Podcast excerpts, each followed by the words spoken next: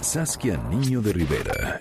En Mesa para Todos. Y es que hay noticias eh, dramáticas, trágicas y hay notas tristes. Y esta, que se armen a menores de edad, es sin duda una de ellas, Saskia, Saskia Niño de Rivera, la presidenta de Reinserta. Saskia, como siempre, qué gusto escucharte, como cada semana en esta mesa para todos. ¿Cómo estás?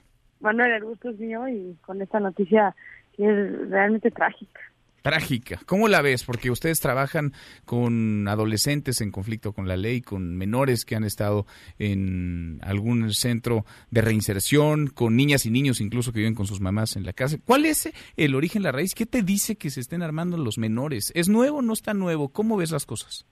Manuel, yo justamente lo que creo que haríamos un gran error eh, como sociedad y como gobierno incluso de pretender que esto es eh, como bien lo dijo el presidente Andrés Manuel, una cosa novedosa ya que no hay suficientes jóvenes disponibles para para el sicariato, como, como lo mencionan, eh, es gravísimo. Esto no es algo nuevo. Desde los Zetas se empezó la práctica del uso de los niños y los adolescentes en conflicto, que pudieran usarlos para dos chambas en específico, uno de halcones y dos de sicarios es una práctica que lleva ya muchísimo tiempo pasando en, en, México y que desafortunadamente no ha sido atendida. Como tú bien lo cubriste hace un par de semanas, Revit sacó un estudio donde hablaba de 35 mil niños que están cooptados por la delincuencia organizada. Y si bien lo que está pasando en este momento en Guerrero es un tema de defensas armadas por lo sucedido ante el asesinato de estos músicos, no es ajeno a que hablemos de estos niños y la falta de oportunidad te voy a te voy a usar un ejemplo. En Reinserta publicamos un estudio, Manuel, que se llama Factores de riesgo y victimización en adolescentes en conflicto con la ley. Trabajamos con más de 500 adolescentes en conflicto con la ley que están privados de su libertad actualmente en centros de tratamiento para adolescentes y lo fuertísimo de todo esto es 26% de estos adolescentes solamente tienen más que la educación básica más del 60% de estos adolescentes mencionan que en su familia había un ingreso menor al de 7 mil pesos mensuales, en su familia en su totalidad.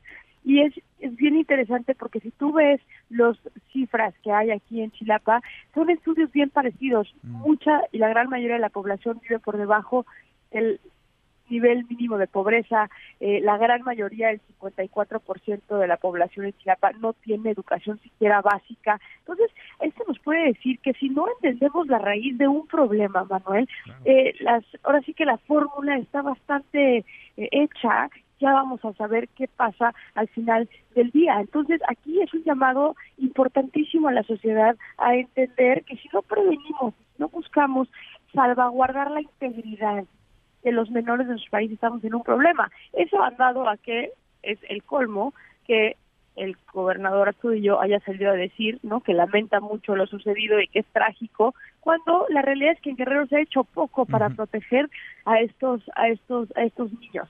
No nada más en este tema y en otro tema que podemos hablar en otra ocasión, Manuel, también tiene que ver con los matrimonios forzados con niñas tan chiquitas como 8 o 9 años de edad, que también pasa aquí en en, Guerrero. Recordemos también que en Guerrero es el estado número uno, que le sigue después Cancún, en México y en Latinoamérica también en materia de prostitución infantil.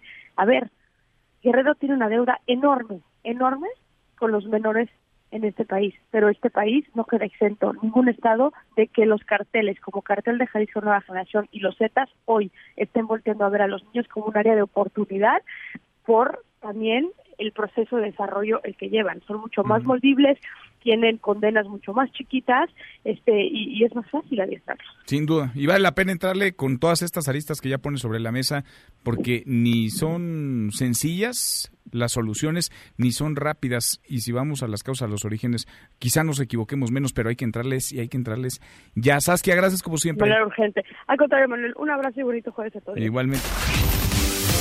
Mesa para todos.